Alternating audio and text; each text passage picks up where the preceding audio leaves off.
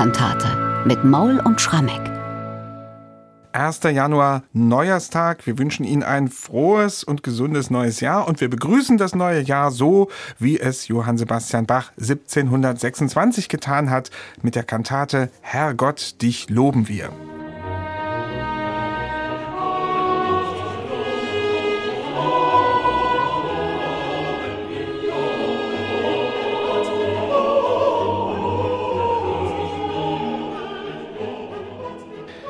Soweit schon mal der Eingangschor. Das Neujahrsfest hat ja immer schon zwei liturgische Bedeutungen.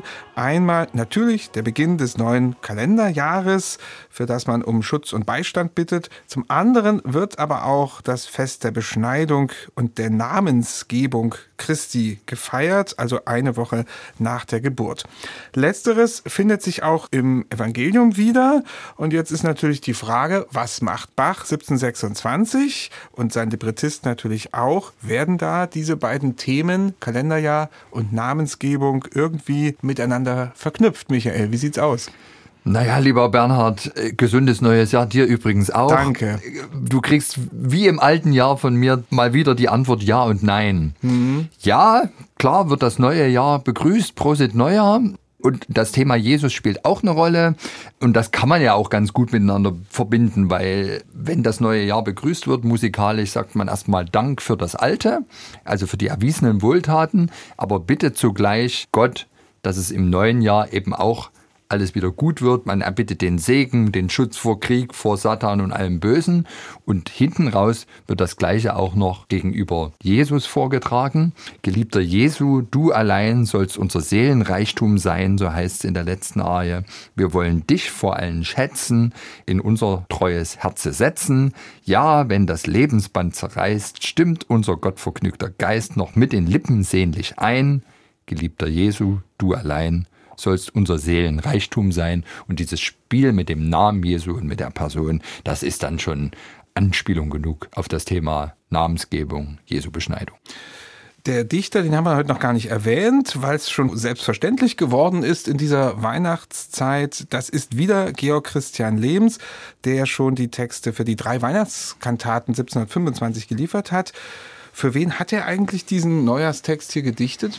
Na, in dem Fall natürlich für seinen Hof in Darmstadt, also für den Hof seines Landgrafen. Also da war die Hofgemeinde versammelt. Und letztlich unterscheiden sich diese Topoi der Neujahrswünsche an einem Hof in Darmstadt und in der Stadt Leipzig nicht wesentlich. Also wie ich schon gesagt habe, es wird erstmal Dank gesagt, rückblickend für das, was man eben an Wohltaten bekommen hat von Gott und dann der neuerliche Segen erbeten. Man hat auch wirklich sehr deutlich diesen Hinweis, Schutz vor Krieg, vor Satan und allem Bösen. 1711, da tobt der nordische Krieg. Das ist, glaube ich, der schwerwiegendste Konflikt in Mittel-Nordeuropa in der Zeit, wobei man sagen muss, die Brandherde sind da weit weg von Darmstadt. Das spielt sich alles eher so im Nordosten ab. Deswegen ist, glaube ich, da kein besonderer Grund gewesen, das noch weiter zu thematisieren. Aber es klingt so an. Und wie gesagt, auf diese Weise war der Text von Lems eben auch für Leipzig kompatibel ein typisches Neujahrsstück eben. Ein typisches Neujahrsstück und der Landgraf ist ja auch nicht namentlich erwähnt. Insofern kann man das hier sehr schön übertragen. Der Eingangschor, das fällt auf, ist bei Bach sehr kurz. Er zitiert das Tedeum, das deutsche Tedeum und Bach, würde ich mal sagen, hätte sich da auch ein bisschen länger fassen können. Was war denn da los? Wir kennen doch andere Neujahrskantaten, da hören die Eingangschöre gar nicht auf. Ja? Na, irgendwie ist ihm das Blech ausgegangen, mhm. Bernhard. Also die Besetzung finde ich schon sehr erstaunlich. Wir haben generell in der Kantate den Chor, ein Horn, zwei Oboen, Streicher und Basso Continuo. Also die Trompeten, die eigentlich schon zum Neujahrstag Unbedingt, gehören, ja. die fehlen und an sich in ein Tedeum, ich meine, das ist der amtliche Lobgesang aller himmlischen Herrscher, der wird immer herausgeholt, wenn auf Erden Dank gesagt wird für eine überwundene Pestepidemie, für einen großen Sieg, den man in einem Krieg errungen hat, auch wenn das neue Jahr begrüßt wird. Und da gilt eigentlich alles, was Odem hat, lobe den Herrn, also alle Instrumente, die irgendwie spielen können, machen mit. Ich weiß es nicht.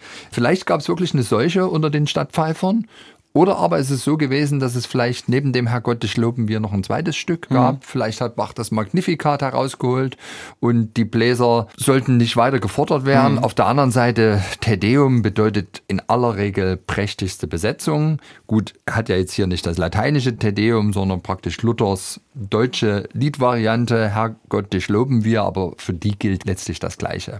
Auf der anderen Seite, es ist ein schönes Stück, es geht schnell vorbei. Es wird immer lauter, weil es geht erstmal wirklich nur mit dem Generalbass mhm. los. Ganz erstaunlich. Das, das klingt, als würden so die anderen selten. noch fehlen, nicht? Als wären die noch gar nicht da. ja, du meinst, er hat also Bach mal in diesem Fall die Verspätung, ja. die chronische der Kirchenorchestermitglieder mit hineinkomponiert. Hat er vertont. Interessante so, ne? Hypothese, ich weiß es nicht. Ja, Fakt ist, es ist ein Tedeum mit angezogener Handbremse und nur mit einem Teil der theoretisch verfügbaren Kräfte und dennoch schöne Musik. Wir hören mal ganz von Anfang, ja, ja. damit klar wird, was ich meinte.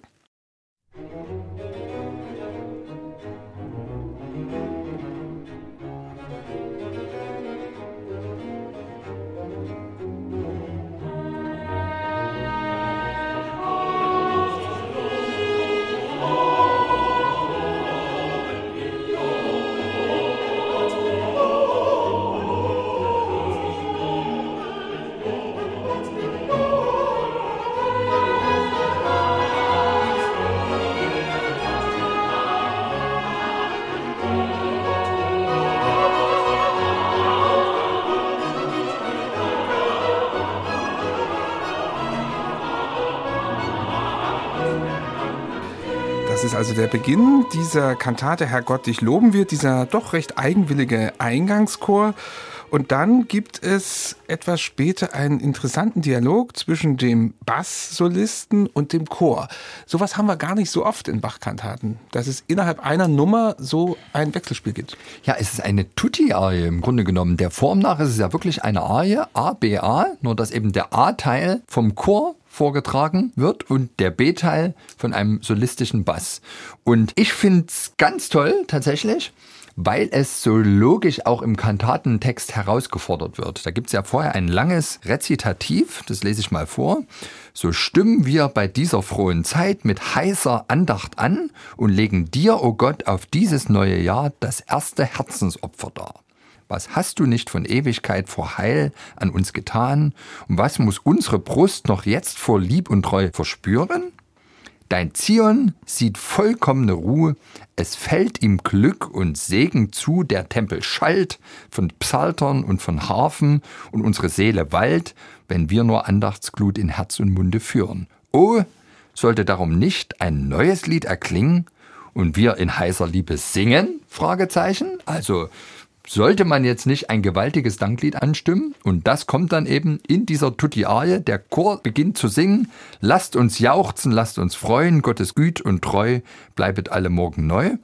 Und jetzt, glaube ich, hatten die Thomaner, als sie die frischen Noten von Bach in die Hand bekommen hatten, ein echtes Déjà-vu-Erlebnis. Denn dieses Lasst uns jauchzen, da macht Bach wieder eine Tonmalerei auf das Jauchzen. Die müssen das nämlich singen als Ja, ha, ha, ha, ha, ha, hauchzen. Mhm. Und das ist ziemlich nah an Unser Mund sei voll La, ha, ha, ha, ha, ha, ha, ha, Also erster Weihnachtsfeiertag, eine Woche vorher.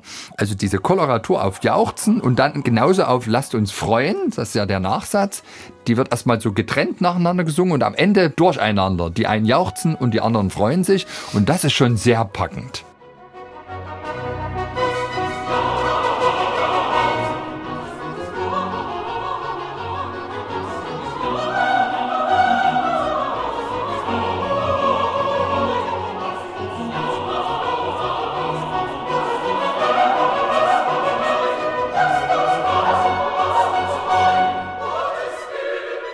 Und dann im Mittelteil, Überraschung, Bass Solo, krönt und segnet seine Hand. Ach, so glaubt, dass unser Stand ewig, ewig glücklich sei. Da hat natürlich der Bach wieder herrliche Signalworte, um seine Melodien zu finden. Und klar, dass bei ewig, ewig glücklich sei, der Bach die ganz, ganz großen und langen Notenwerte rausholte.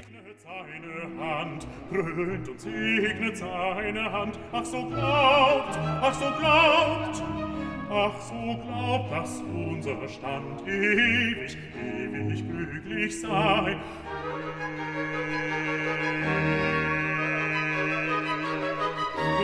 Ewig glücklich sei.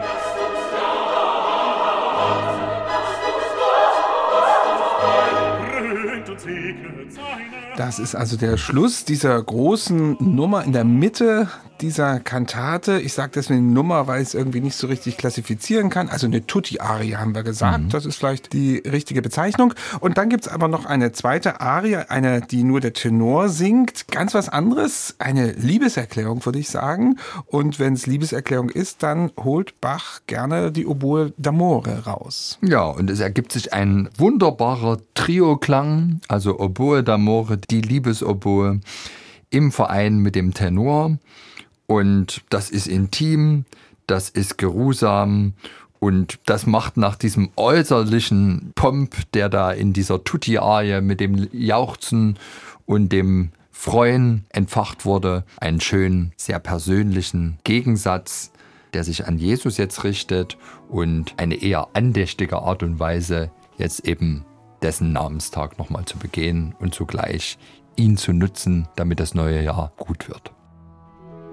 geliebter Jesu, du, du allein.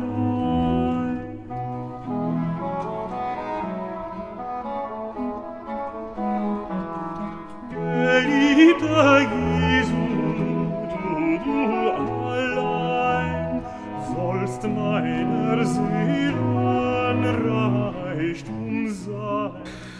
Soweit also diese Tenorarie. Vielleicht ganz kurz zur Ergänzung noch. Hier hat die Oboe d'Amore gespielt in dieser Aufnahme, die wir haben. Aber es gibt noch eine Alternativbesetzung. Da hat Bach bei einer späteren Aufführung Violetta geschrieben und meint damit vermutlich Viola da Gamba. Auch mit Gambe klingt das Stück sehr, sehr zärtlich, sehr, sehr schön.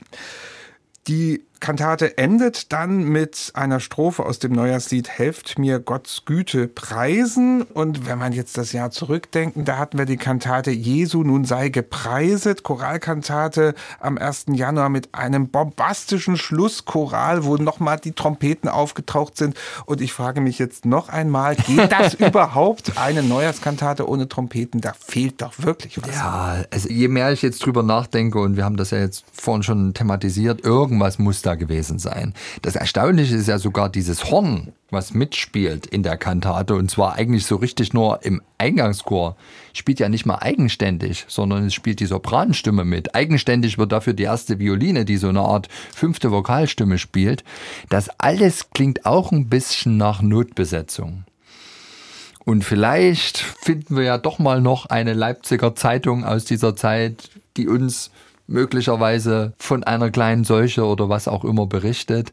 Also ich lege mich fest, außergewöhnliche Umstände müssen dafür gesorgt haben, dass Bach hier so ein bisschen sich eine wirkungsvolle Neujahrskantate erschummelt vielleicht auch deshalb zu dieser etwas speziellen Lösung da in der Mitte gekommen ist, wo dieser ganze Chor jauchzt und sich freut und versucht mit seinen Koloratorenketten so etwas wie Trompetenklang zu imitieren. Aber etwas ist anders gewesen.